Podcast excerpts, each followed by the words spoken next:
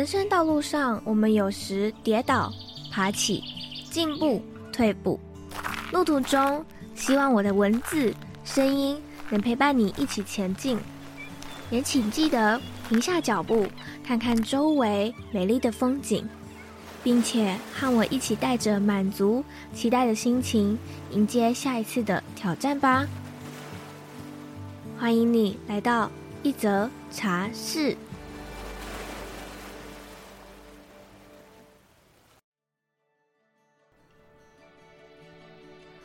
游世界是我从小的愿望，但随着长大开始出社会之后，想着天哪，环游世界是不是要存很多钱啊？那我还能成行吗？后来成为了自由工作者，接触到数位游牧这样地点自由、时间自由的工作形式后，再次燃起我对环游世界的信心。可是疫情爆发了。没错，当我蓄势待发，准备要收拾行囊，开始我的出走之旅后，疫情爆发了。而这三年期间，除了我自己心境上、灵性上以及伴侣上的种种问题课题不断的出现，我才发现，原来满腔热血的环游世界愿望，并不是那么容易启程的。在我低潮的时候，无法出国，充满枯萎感的时候，我遇见了今天的来宾 Evelyn。她裸辞，头也不回地拉着行李箱出走。她环游世界的这两百八十五天，我在线上与她云端环游世界。她去过的景点、遇到的人、拍下的风景，都为我增添了色彩。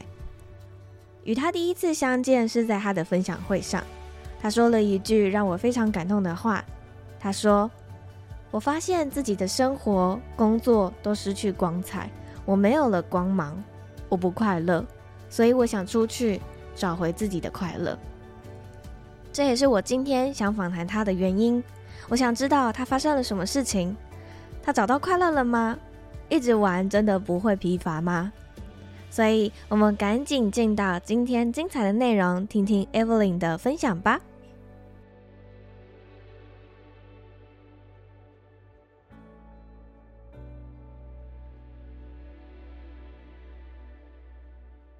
太专业了吧！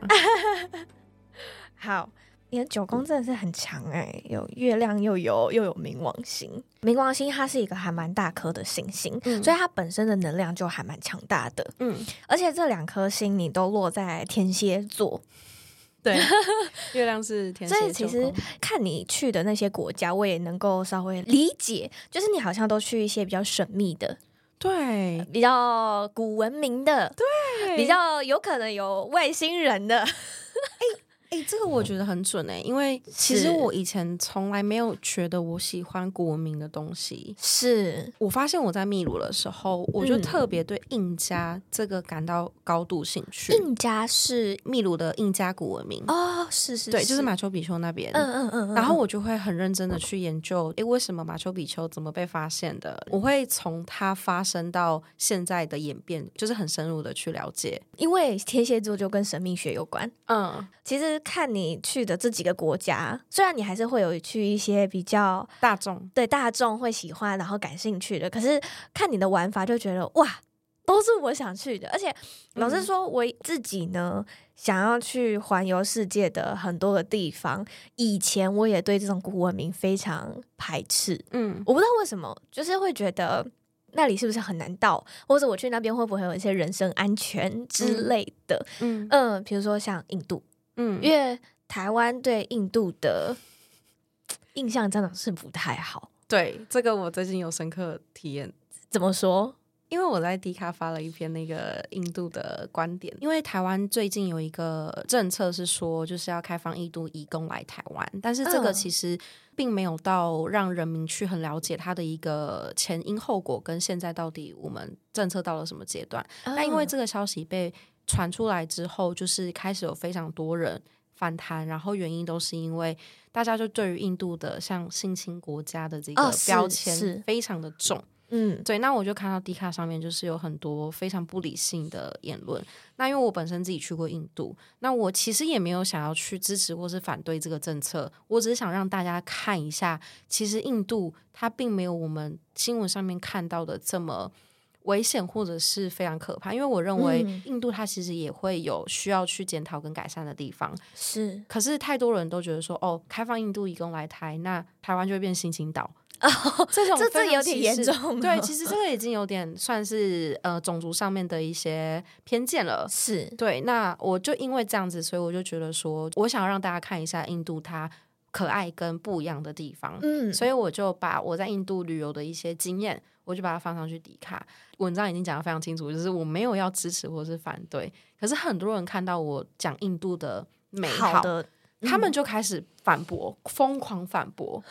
我觉得这个是双方交流讨论都是我觉得可以在合理的接受范围之内，但是太多人他们就是还是会持有一些比较偏激的想法来看待印度这个国家。嗯嗯嗯、我觉得也有可能是媒体渲染的关系，对，可能是我开始接触身心灵之后吧，我对于那边我好感兴趣，我真的好想去哦，因为我很喜欢的一本书的作者 Jay Shetty，他曾经就在印度，他出家了三年。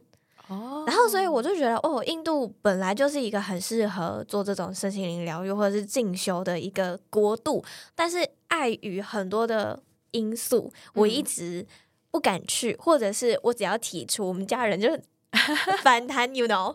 对，所以在听完你的故事分享的时候，就我我那一天真的是直接回家跟我妈说，你知道吗？她一个人去印度、欸，哎，那妈妈那妈妈说什么？妈妈说。他都不怕吗？我说哪有，他还去那边玩那个 开心的事情，对，对，对，开心的 事。妈妈确定可以接受这个程度吗？然后我就说，我就说之后如果他要开印度团，我绝对跟他去。哦，我在印度确实蛮，我觉得算蛮如鱼得水的。对呀、啊，对。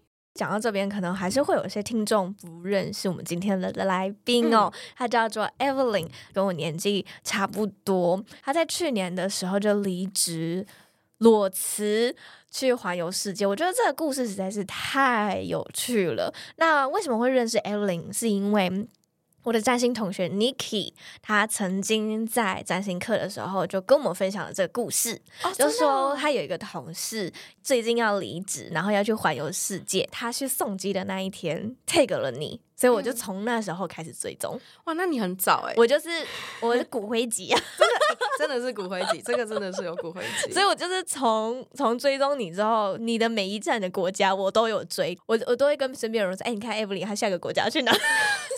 哇，感觉好像我是你的朋友之 之类的，真的超级多人 陪我云端环游世界。是啊，是啊，然后就看你的线动啊，看你的照片，看你的贴文，就觉得啊，好棒哦。因为我其实，在环游世界之前，我就非常喜欢自助旅行，嗯、所以我从大学的时候开始。我就开始自己去国外尝试独旅，或者是说就是安排所有的行程，所以很勇敢哎、欸！我妈生给我最大的那个那个基因就是胆子大，对，就胆子大这件事情，嗯，对。然后我目前已经去过四十三个国家，然后所以我的独旅经验就是到目前已经有七年的时间了。嗯，其实我可以做到环游世界，是因为就如同刚刚这位所介绍，他有一个占星学的同事是 Niki，是，那因为他同时也是我的前主管，嗯、呃，对，那因为我之前是广告业务，所以就有。这个机会可以赚到一笔钱，然后就去做环游世界这一件事情。嗯嗯，我会说你很勇敢，是因为我们家很爱出国。我们家出去的时候都是自助旅行，但是所有的语言有关的都是交给我爸。哦，我们所有人出国就是瞎子、聋子。哑巴，嗯，所以你们就是生躯壳而去就好了，躯壳去，带着开心的心，人到行李到，这样就好了。所有事全部我爸会 handle 好。从我开始出社会，就开始有赚了一点钱的时候，我开始想要去自助旅行。我只敢挑一些我语言能够通的国家，比如说比较远的欧美国家。我觉得对我来说还是有一点挑战性。嗯，然后是有一次呢。呃，在二零一八年的时候，我们家一起到了加拿大去玩，然后有几天，就是因为我们小孩已经大了，我那时候已经大学毕业要出社会了，我们会有一些行程不想跟我爸妈去，嗯，所以就我跟我大妹，我们会有一些自由行的行程。那在那个时候，你就必须要自立自强嘛，嗯，要自己点餐啊，自己沟通啊之类的，然后或者是自己搭巴士去 downtown 里面，这些你会需要自己去研究，自己想办法去，跟想办法回来。对。那在这个小小的过程，让我长出了勇气，就哎，原来我的破破的英文，外国人也听得懂呢。我觉得在我旅行的过程当中，就是有很多人会私讯我说，就是语言这一件事情，是跨不过去这个坎。但是其实我就跟他们分享说，就是我这一次出国有一些旅伴，嗯，那他们英文程度其实真的也没有到非常好，可是他们就也一个人这样从台湾飞过来，然后再飞回去。我觉得有时候外国人他们是很愿意去理解你，然后你就算英文没有到非常理想，可是你用笔的，或是你甚至用 Google 翻译，我觉得。都是可以沟通的哦。我有一次印象非常非常非常深刻，到现在都还记得，就是我男朋友他英文非常差，一群朋友一起去环球影城玩，日本环球影城，嗯、我去玩了游乐设施，那那个游乐设施他不敢玩，可是他想要吃那个火鸡腿，嗯，超好吃，对，又贵又好吃，对。然后我不在他旁边，在他旁边的那个朋友，他死都不讲英文，然后呢，他就到那个柜台说 Chicken One。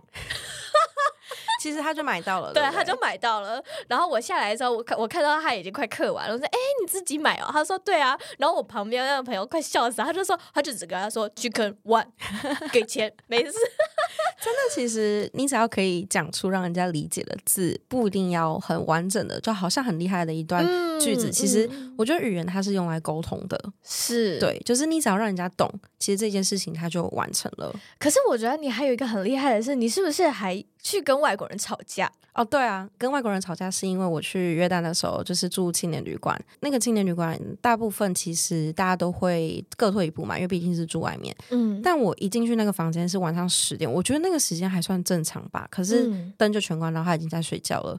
那我就礼貌性的就有出声音说：“哎，那我等一下可以洗澡吗？我可能会吹头发。”他说：“不行。”就是我觉得是我的权益，对啊，对，但有时候就是如果我真的太晚，就是可能凌晨两三点，我是会去公共空间洗澡。可是我觉得十点是还算合理的范围，是，但我就很不开心。然后到最后，其实我也去跟旅馆的柜台沟通，但呃，旅馆柜台就希望我还是先去找那个女生谈，所以我就回去找她，然后我就用英文就跟她讲说，我今天来住这边，那因为现在才晚上十点而已，这个时间点洗澡是合理的。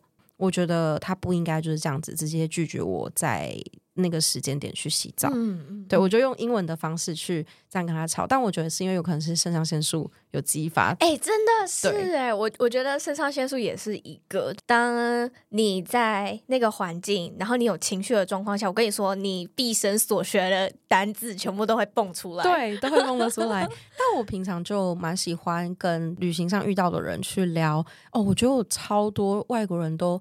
会问我就是那个台湾的一些政治议题啊，真的、哦、真的真的，他们很关心哎、欸，然后他们就会说，就是嗯，你们不担心吗？你怎么台湾人看起来好像都很老神在在，他们反而都比我们还要关心台湾的一些 国际的一些情势，哎、欸，很有趣，这个我没有想过。那如果你不会政治词汇怎么办？呃，会换一个方式说啊，对，他可能会问说，What is your opinion about Taiwan and China？我可能就会回他说，We want to。Independent, but but China they want to make Taiwan to belongs to them。就是我会用，哦，我听得懂。对对对，其实如果我今天用政治的方式去讲的话，我确实不会讲统治或者是统一这个词，是对，但是我会换一个方式说，哦，就是可能在中国的立场。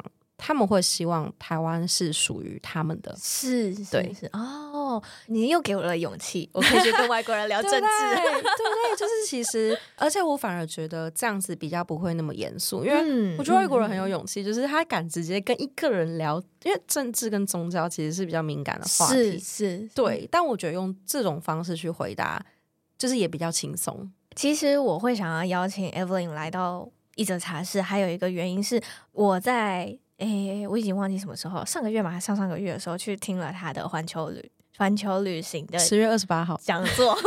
对对对，然后因为我那时候个人的状态其实不是很好，嗯，我听完那个讲座之后，我觉得就是 Evelyn 的所有的故事，或者是你这个经历、动机也好、体悟也好，带给我很大很大的鼓励。就是环游世界这件事情是很多人的梦想，包括我，我也是。但是很多的人都没有那个勇气辞掉，把自己断后路的方式，就直接出去了。嗯。很好奇，就是你为什么会想要离职？是什么原因让你有了这样的勇气出走？其实环游世界这么长的时间，并不在我原本的人生计划之内。因为工作时间其实过没几年就遇到疫情了，那我们就被封了三年。那这段时间，其实我觉得我好像失去了我唯一最大的兴趣，因为我平常也不太会有什么买东西的物欲，嗯、我唯一的兴趣就是买机票。对对，然后就失去了这个这个兴趣。呃，我觉得我有一段时间低潮，就是我没有办法去找到。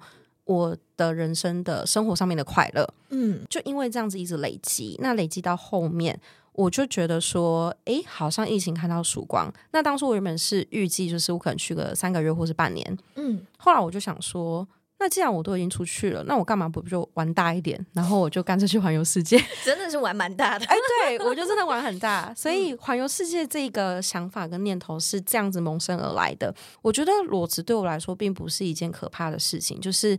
人的恐惧都是来自于未知，是那未知是你有可能并不知道说你未来的方向，或者是说你对自己的一些底气还没有这么的充裕的时候，嗯、你会感到害怕。但是，即便我今天裸辞了，我并没有规划好未来的事情，可是我相信我自己，在回到台湾之后，我会找到我自己真正想要做的事情。我觉得那是一种信念跟底气，所以我敢裸辞，是因为我有这样子的一个。力量在我的体内，我不知道大家有没有研究人类图，就是其实我在那个能量中心，我我是有这一块的。那是什么意思？就是因为人类图它有分好几个能量中心，是就是其实一个人他有没有某种力量或是某种能力，其实我觉得那个都是你与生俱来的。是对，所以能够找到自己的一个目标跟方向，快速找到，这是我在人类图上面我有拥有这样的一个能量能量中心。哦，对。对，所以我可以很清楚的知道说，即便我今天没有规划好后路，可是我一定会找到我自己想做的事情。嗯、这是我裸辞的最大的勇气，会这样子去环游世界，就是因为我真的很喜欢旅游，然后我也想要趁疫情解封之后，然后去干大事，所以我就去环游世界。真的是干了一件大事。对，所以裸辞跟环游世界 就这样子两个就被我就是创造出来了。嗯，对。其实我刚刚在听你说那个。我们被困了三年呐、啊，其实那三年对我来说，我是已经接近枯萎的状态了。对，是不是？你也是哈，我就是枯掉了，真的。对就是当疫情已经接近快要解封了那个状态的时候，马上就下定了土耳其的机票。我觉得非常棒。我跟你说，那个已经不是钱不钱的问题了，那个是我要出去，真的让我出去，真的。我环游世界就是这样，只是我是下定了一年的机票，这样。对对对，因为我觉得，我觉得我们会一直那么喜欢出国，就是因为外面的事物太新鲜了，我们好像已经有点腻了。现在的这个状态，嗯，那我很想要问的是，你那时候在裸辞前的工作状态，你个人的状态是？我觉得，因为我前一份工作其实真的是蛮高压的，我也没有打算要做这一份工作持续下去。就是我其实已经有想过，我二十九岁要转职，对，嗯，可是我没有想到说，我在还没有经历到。这个年纪前，我就已经开始在工作上面，因为还有经历就是分手这件事情嘛，嗯、对，然后又不能出国，所以我整个人那个时候，我觉得我是失去光芒的。嗯，对，就是我觉得在我可以出国那段时间，即便工作很辛苦，可是我觉得我身上还是有光。可是，在不能出国之后，然后又加上后面就是分手那段时间，然后我就觉得，哎，就是我整个人是暗淡。啊，oh, 对，我很能够理解。对 对，所以这样的心理状态其实是会影响到我的工作状态。我不希望说，就是如果我最后离职是呃比较走下坡的方式去走，我会觉得我好像白费了我前面那五年，很不甘心，很不甘心，嗯、所以我就会想要在高点离开。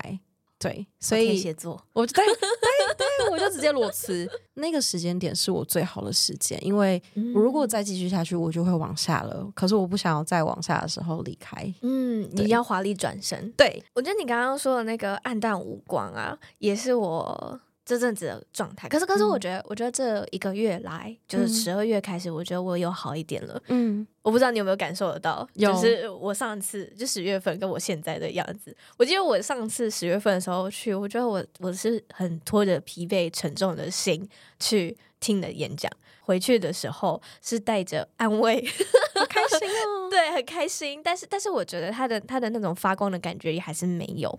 那种发光感是你会觉得说你在做这件事情，或是你在聊这件事情的时候，你整个人都在发光，你的灵魂在发光。嗯，对。但是当很多的挫折或者是很多的失落打磨掉那些光的时候，你真的会就是陷入到你自己的黑暗或者是低潮里面。嗯，就像我在分享会有提到说，其实我是想要去找回快乐这件事情。Uh, 那其实我觉得我的快乐其中一个来源是。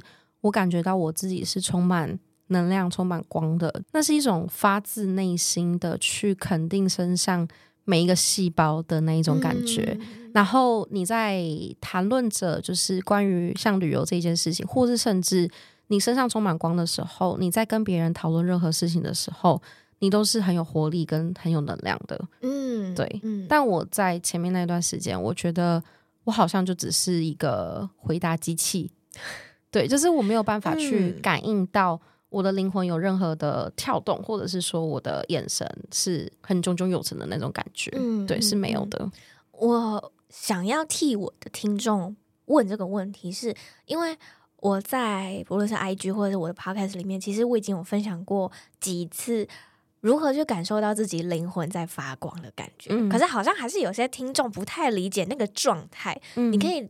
跟听众分享一下，当一个人的灵魂在发光，或是当一个人正在闪闪发亮的时候，那是什么样的一个状态呢？其实大家会觉得这样的状态好像是很活跃，或者是说这个人会不会就是很嗨啊、很疯？呃、没有，我觉得那是反而是内心的平静啊、哦！真的，嗯，那个平静感是可能你还是会遇到一些挫折，或者是你遇到开心的时候的事情，你的开心会加倍。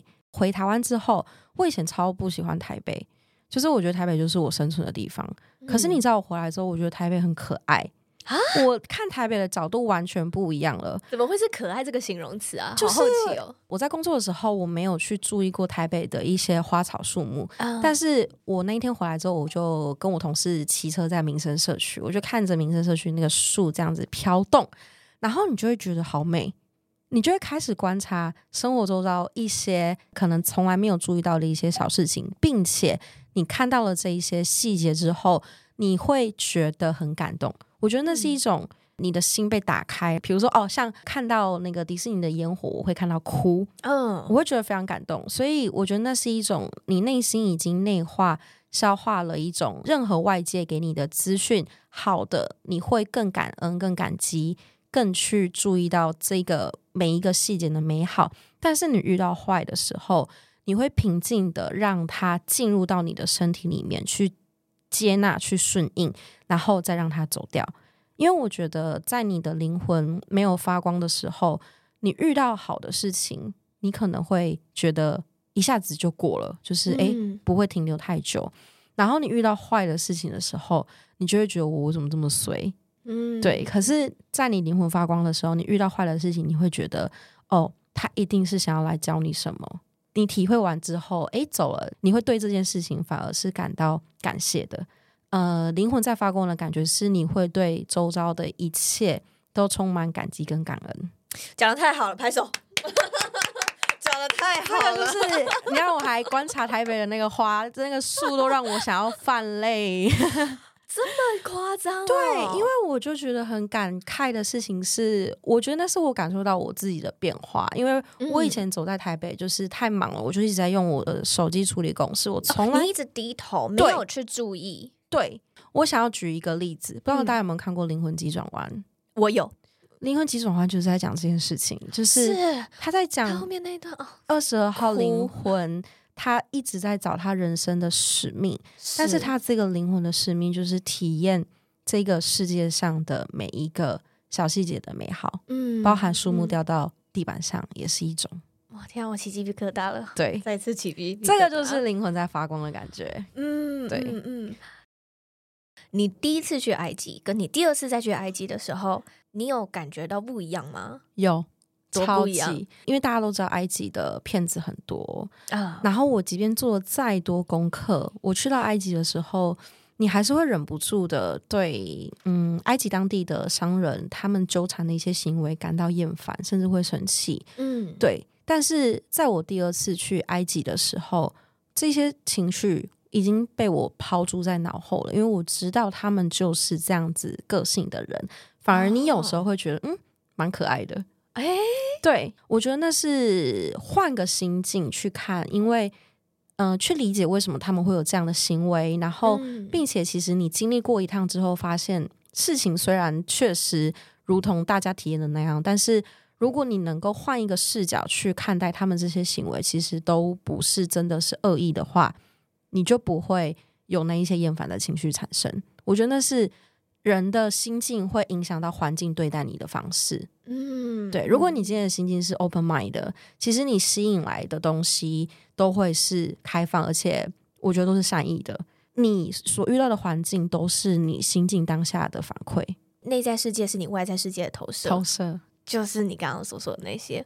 但是我比较想问的是，在你第一次去埃及跟你第二次去埃及的中间，是不是有发生过什么事情，然后让你？第二次去的时候会有这样的体悟，或者是不一样的视角呢？哦，有啊，就是我有认识那个埃及的男生。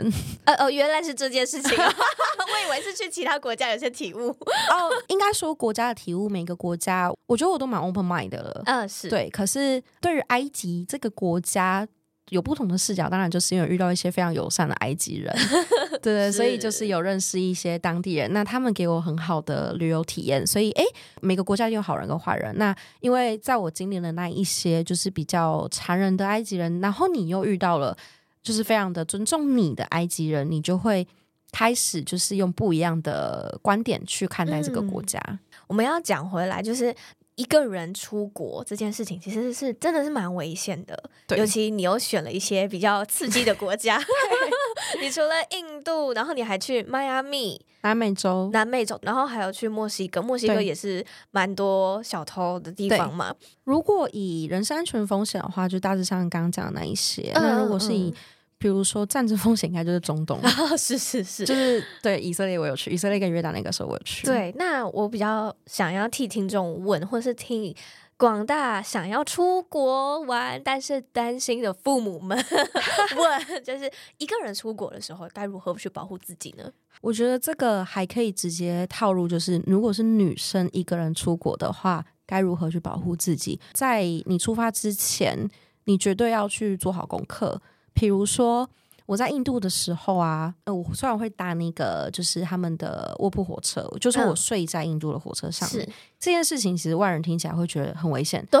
但他们其实有分车等，他们有分就是一等、二等、三等。嗯、那一等的话，他甚至车长会巡房。然后它是房间门是可以锁的，就不像大家印象中印度人塞满火车那个画面，嗯、没有这一些小细节的地方去保护我的人身安全，就是我就会搭一等车厢。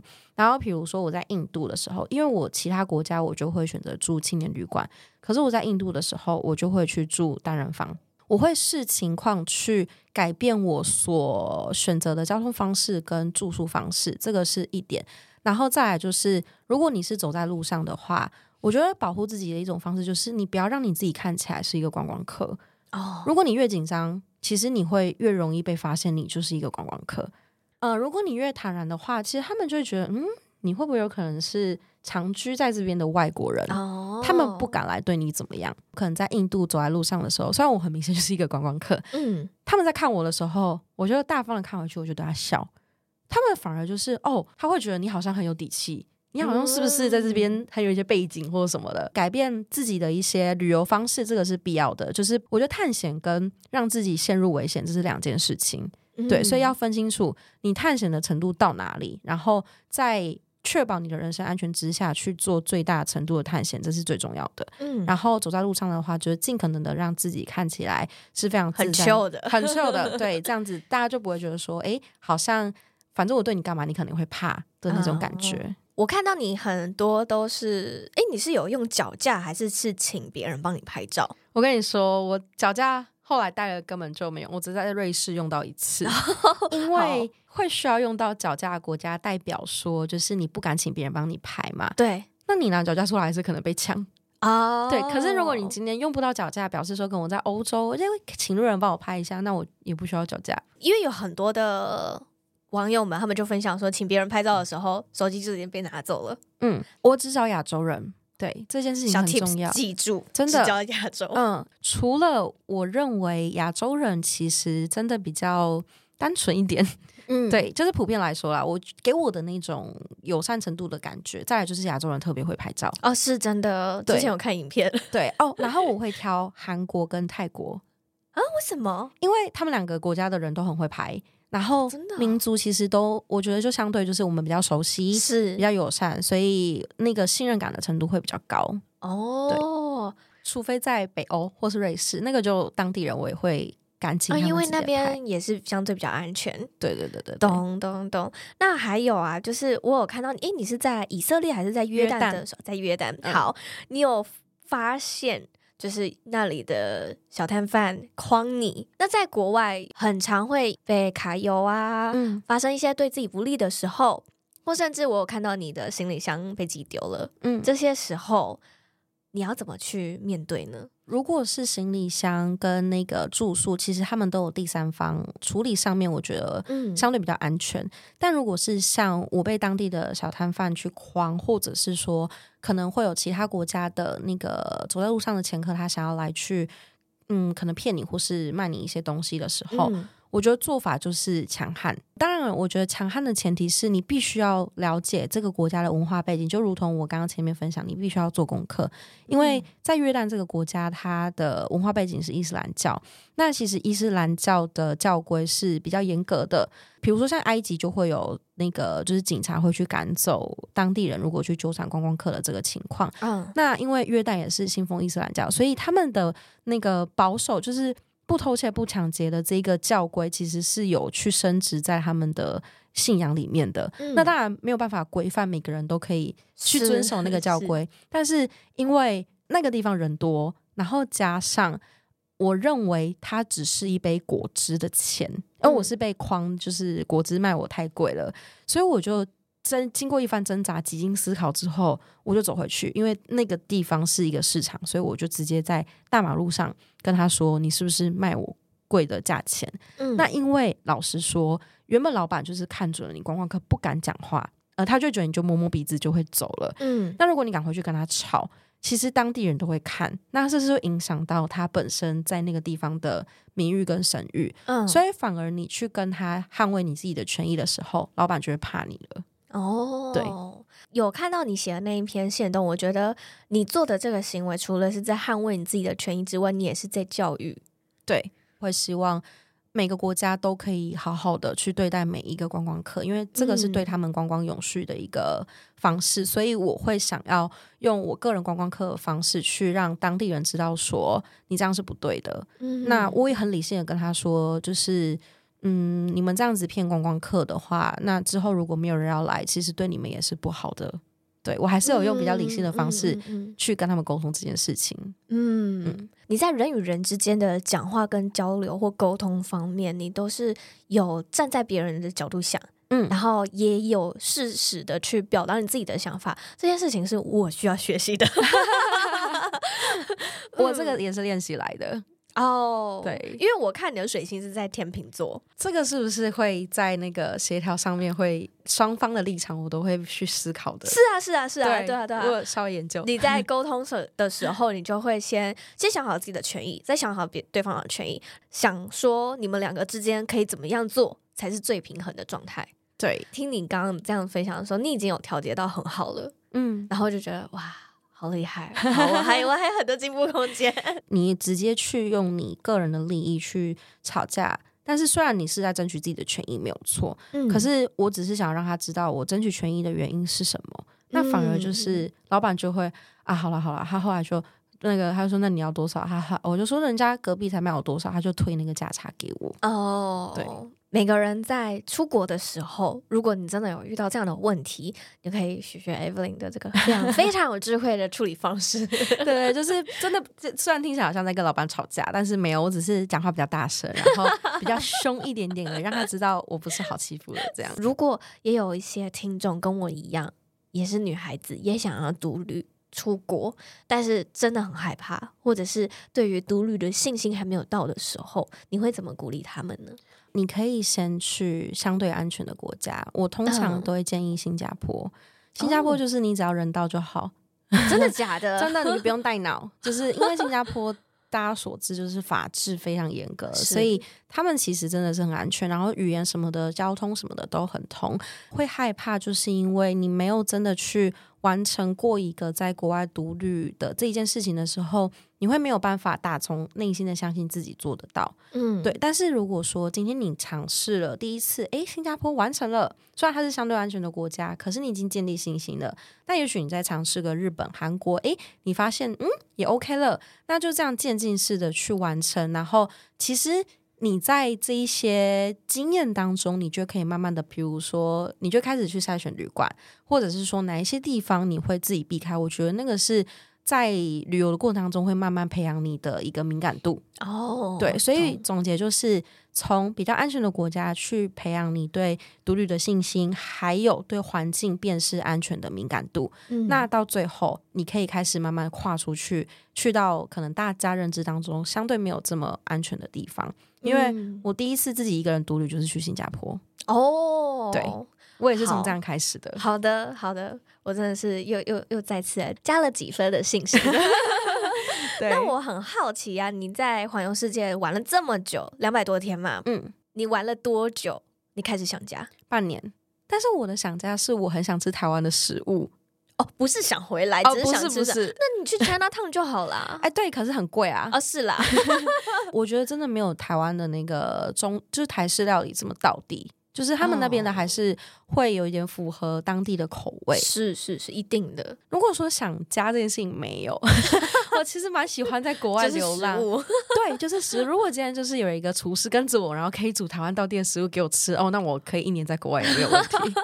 可是你在国外，你有没有遇到一些，比如说类似审美疲乏啊，或者是你玩久了，然后会不会觉得很空虚啊？可是又觉得说，我都已经人到这里了，嗯、我不能虚度这个光阴，我不能浪费这个时间，我就是一定要做点什么。如果你今天是单一国家旅游，嗯，那肯定是因为你都已经安排了假期跟时间。是，所以我如果针对这样子的旅游，我其实也会事先的把我想要去的地方先列好，但是我不会是细节控的那一种，就是我当地我还是会倾向我想去哪里，我可以随意弹性调整。嗯，但因为我这一次是环游世界。所以我就是保持着，我今天我虽然国家已经安排好了，可是我都是所有行程都是到当地才去做安排。嗯、那玩久了会不会感到空虚？其实因为我一直不断的在变换国家，对审美疲乏。嗯、其实我一直不断的在变换国家，原因就是因为我知道说，我如果是旅游的心态，而不是去当地生活的心态，我待太久，我会真的会审美疲乏。所以我就是靠一个国家待个七天到十天，差不多了。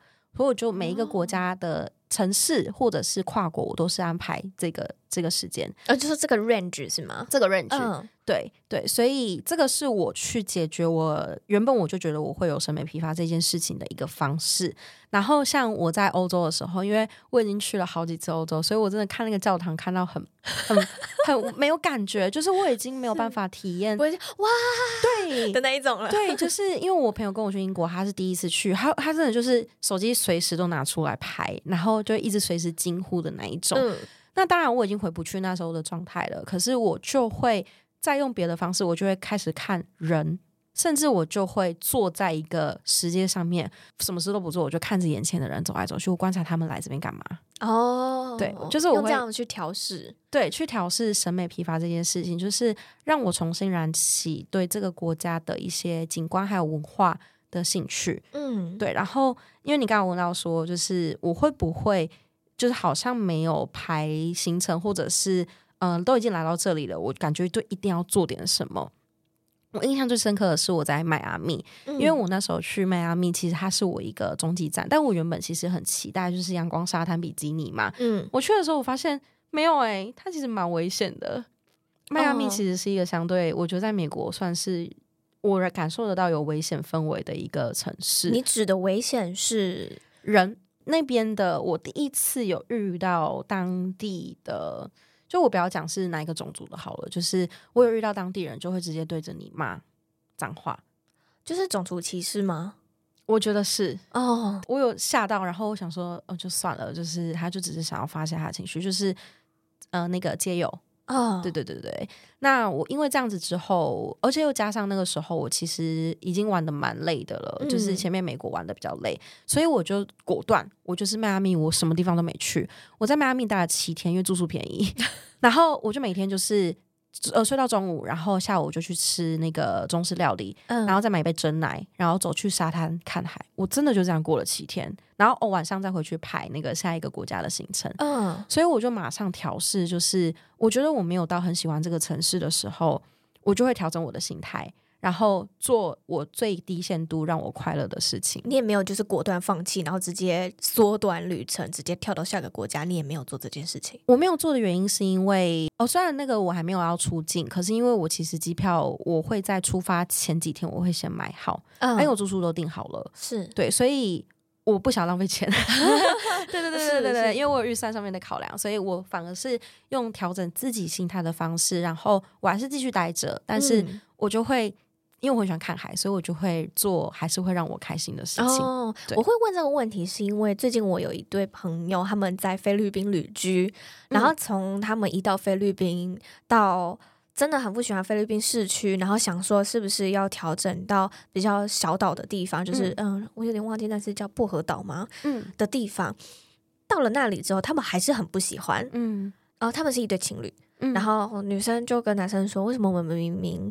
不用担心钱，但是却活得这么穷。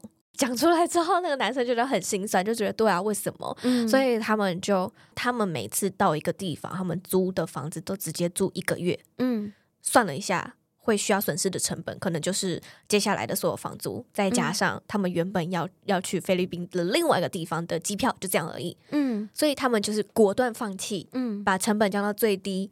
快速的离开，那我觉得是因为他们真的很不喜欢。就是我目前没有遇到一个我认为我待在那边一刻都不行的地方。哦，那你很幸运呢。对，但有可能是因为我可以苦中作乐。哦，懂懂懂。对对对对，就是。我即便可能有看到不喜欢的地方，可是我会再去看哪一些地方，我觉得还不错，让我就还是可以，因为我觉得还不错这个点小确幸，对，小确幸留下来。懂懂。接下来我们来讲比较刺激的故事了，就是在 旅程的过程当中，你有没有遇到灵异的故事，或者是那艳遇？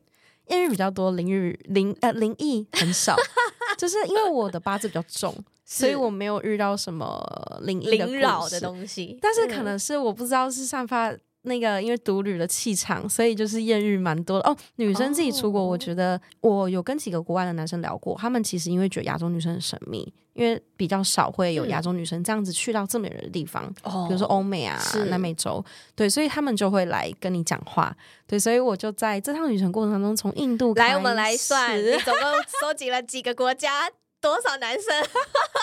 呃，九个，九个国家还九个男生？呃，九个男生，九个男生。对，啊，有重复啊！我我看一下我的笔记本，你还要笔记？你是不是每一个都在那边写优缺点啊？我没有写优缺点，但是我写星座。那个分享出来还是蛮好笑的。印度、芬兰、丹麦三个，捷克、加拿大、埃及、以色列。对，但是就是因为有重复国籍，然后九个男生这样。好的，对。那你觉得排名前三？那你的那个排名的条件是什么？最心动的，最让你觉得会晕船的，或者是在姓氏上面，嗯，会让你觉得哇，他真的有服务到我，有尊重我的。那我就只有一个，就是埃及，就是以上三个条件，啊、我觉得他。都有去满足到你刚刚说的说的那一些基本要素的话，就是埃及。哇，其他都是各满足一个的。好，我跟你说，我我在上一次跟你就是出访完之后呢，我就跟我男朋友说，哎、欸，之后 Evelyn 她想要开两种爱 g 团，第一种就是女限女性的，第二种就是一般的。然后我就问他说，我可以去限女性吧？他说去限女性要干嘛？限女性就是你爱做什么你就做什么的那种。那你知道他说什么吗？他就说，说好啊，你去啊，可是你回来的时候你要交 PPT 哦。哈？就是你要给我评估，就是你要有那个回馈报告，还要交回馈报告。对，OK 啊，OK，我可以帮你写。我就说 OK 啊，好好好，那我我要报名了。埃及这个男生到底为什么会让你有就是晕船的感觉呢？我真的是蛮晕的，你就晕到我朋友。等一下，但你到现在还在晕吗？我们还要联络啊。OK，对，我觉得主要就是因为我觉得他有被环境放大他的优点，就是如同我刚刚说，oh. 就是埃及男性其实。他们反而比印度还要积极，他们会去碰你，嗯、就是他们会想尝试碰你。然后，因为那个埃及的男生，就是他从认识我们认识到就是开始有亲密的接触之前，他都不碰你。好我就开始，你知道，女生就是有点犯贱，然后 就是你到底什么时候才碰我？对 对，然后我就想说，哦。怪怪哦，这不对，这跟我的经验不太一样，我就开始产生好奇，对，所以我就就就是因为这样，我就觉得他是一个尊重女生的人，因为我觉得没道理，就是其实我只是一个旅客，那当然有可能是因为他身份的关系，他他是旅馆经理，所以他可能会比较保守一点，但总之就是他是一个很尊重女性的一个男生，然后又加上我觉得他的谈吐，还有包含他的一些思想，因为他都是接触旅客嘛，外国人就是。都比我在埃及感受到的都还要再更比较 open mind 一点，open mind。然后当然就是就是最基本的那个条件，就是他生理条件就是还不错，这样。说哦，好赞哦！对，好，我我就问你，第二次回去的时候，你还有把它吃了吗？啊，那就是为了这个回去。啊，让我回去干嘛？你不是说你去考察考、啊、有啦有啦，真的有啦，就是真的有考察啦。但是就最主要的，你也去把它考察了一下，对，再更深入考察。那埃及的点跟这个人，我都在更深入的去了解了一下，了解了一番的，蛮开心的。OK OK，我感受得到了。你现在的脸，我决定我要把这一段一刀未剪。哎、欸，我忘记在录影了，惨了！我刚刚没有表情控制，就是就那个满面春风感，对，表露无遗。我我我会我会帮你放一些特效的。OK，好。埃及男其实他本身就是旅游业者，其实我会信任他，是因为我在还没有见到他本人，甚至我不知道他长相是什么情况下，嗯、我在 Booking 上面发问沙漠露营的行程的时候，嗯、我同时是有问其他旅行社，只有他快速积极。专业还有诚信的回复我，因为他的报价我有跟其他还有后来陆续提供给我的比如，就是我觉得是很合理的价格哦。毕竟我们还没有见到面，他就可以这样子做的话，那我觉得他本身就是在商场上，甚至他可能在塑造他的人格上面就是这样的一个个性。好，那我想要问，就是你结束了环游世界一圈回来呀、啊，那你接下来有什么样？这个这个问题应该会是很多的人会一直想要问你，或者很好奇的，就是你接下来有什么样的打算，或者是你未来你是要回到呃之前的职场吗？还是你想要有不一样的规划呢？就是因为我在回台湾之前，我就开始慢慢的去想，就是回台湾之后的计划。嗯，那我发现，在旅游这件事情上面，就是会让我灵魂产生在产生跳动的这个因子，嗯，所以我其实是想要进入旅游产业的，甚至我想要透过我的力量去带大家看一下，就是我所体验的世界是什么样子，所以我会想要朝。领队或者甚至是规划行程、旅游规划师，然后专业术语当然就是线控，就是旅游的线控，嗯、就是去专门在设计行程开团的部分。所以这个是我未来在职场上面，或者是我的短时间的生涯里面，我会想要做的一件事情。我最近我想到了一个我之后想要去做的，这边就偷偷的先预告一下，就是。近几年想要做的一件事情，是我想要召集茶友们，然后我们去组一个团，带着灵魂去旅行，嗯，去一些 Joyce 本人我对那个国家有感觉的地方。嗯，那当然也想要就是邀请 Evelyn 担任我们的导游啊，或是领队啊，跟我们带着我们一起去。那我觉得它是一个，我会想要把它写在我的梦想本里面的一个还没实现，但是我相信它已经实现的一个小小愿望。那这同时也可以满足我想要一直出国的一个欲欲望，然后又可以去搜集那些我想要去环游世界的点，然后同时呢，在这个旅游的过程当中，可以加入一些比如说催眠的或是占星的牌卡的这些有趣的互动在里面。我觉得这是能够带给我或者是带给我的茶友们很棒的一个体验。其实我们对旅行都有向往，可是每个人想去旅行的，嗯，我觉得是触动他去做这件事情的动机跟背景都不一样。因为我们共同的目的其实都是想要让身边的人去体验到你对这个世界的爱。那只是我是我很喜欢观察人文，然后我喜欢去深入当地探索，然后我觉得这个让我心灵富足的感觉，我想要带给我身边的人。我觉得你也在讲这段话的时候的眼神也是闪闪发光的，并且你也是想要结合你本身的专业，然后让大家去跟你一起感受，就是这样的疗愈过程对你来说是多么的开心跟快乐。那你也想要把这样的一个喜悦。去分享给你们，你的茶友们。嗯，对对。如果听到这里，然后你真的很想要跟我们的团的话，随时注意我们的 IG 喽。没错，对。好，那我们的节目呢也渐渐到了尾声了。呃，在前面听你讲你裸辞的原因是你想去寻找快乐嘛？对。那其实，在出访的时候，我稍微看了一下你的星盘，我发现我们两个人的土星刚好都。正在回归当中，嗯，对对，所以呢，在你跟我说你最低潮的那个时候，其实它就是土星回归前的前奏。那你在那个时候离职了，出发了，去寻找你真正的快乐。当你现在坐在我面前，你觉得你有找回你自己的那个光。然后，我记得我在书房的时候，我跟你讲了一句话是。我靠，土星回归才刚开始，你已经完结这个功课，你真的很棒啊！哎、欸，其实如果你想土星回归，我原本预计环游世界的时间是土星回归起的时候，但是我不知道是什么、哦，你把它提早了。对，我冥冥之中我就把它提早了。对啊，所以我觉得，我觉得你已经在土星回归前奏，我们才才才才才上了一年，还不到一年的土星的功课，然后你已经完整了，你已经毕业了。我觉得这件事情是。很棒的，恭喜你！那我想要问的最后一个问题是：你找回了那个快乐吗？对，我找回了。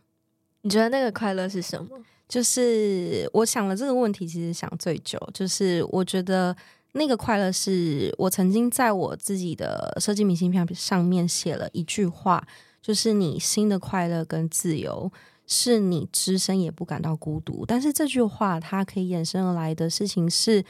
你跟一群人出去，你可以感到开心，觉得很少人可以在自己一个人孤独的时候，你也感到很喜悦跟快乐。嗯。我觉得那个是发自内心的能量，让你去看待这个周遭世界的时候，其实你不并不寂寞，就是不是只有人的陪伴才会让你感到开心。嗯，在你所有接触的的一些花草树木跟万物当中。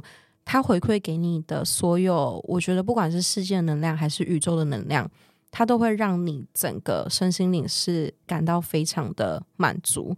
所以我觉得最纯粹的快乐就是你，我刚刚前面有提到说，就是感激跟感谢。那我最后再补一个，就是你会对这一些身边的周遭事物，你会容易感到满足。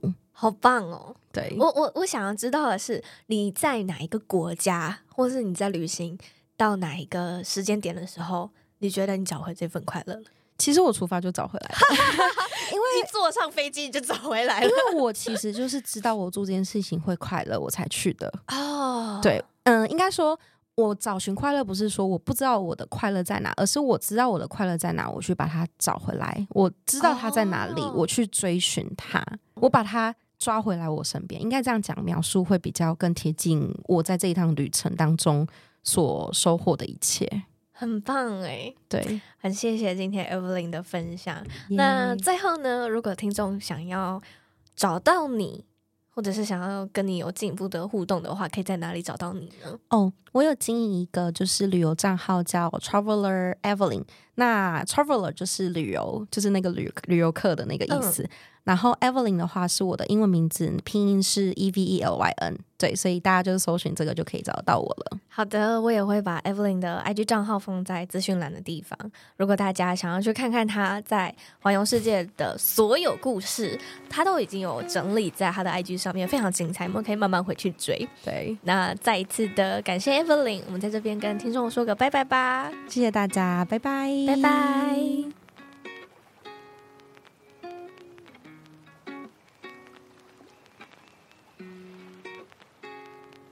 不知道在听这一集 podcast 的你，目前状态或是最近的状态如何呢？其实，在录音的当下，我有感受到自己的能量、自己的状态是有慢慢回来到比较正向的时候了。在录音的当天结束后，Evelyn 她说：“就是这一次，我看到你好像变得快乐许多耶。”跟上一次十月份我去参加他分享会的时候的那种阴阴暗暗的感觉已经没有了。其中一个让我有这么大的改变，就是 Evelyn 她的分享。我好像在那一次的分享会里面感受到了一丝的曙光。我发现原来还可以用其他的方式去找回自己的快乐，找回自己灵魂发光的状态。那当我知道我做哪些事情会让我感觉到，诶，我有在发光，多做这些事情，让我自己可以有更多的信心，或者是可以找回那种快乐的感觉。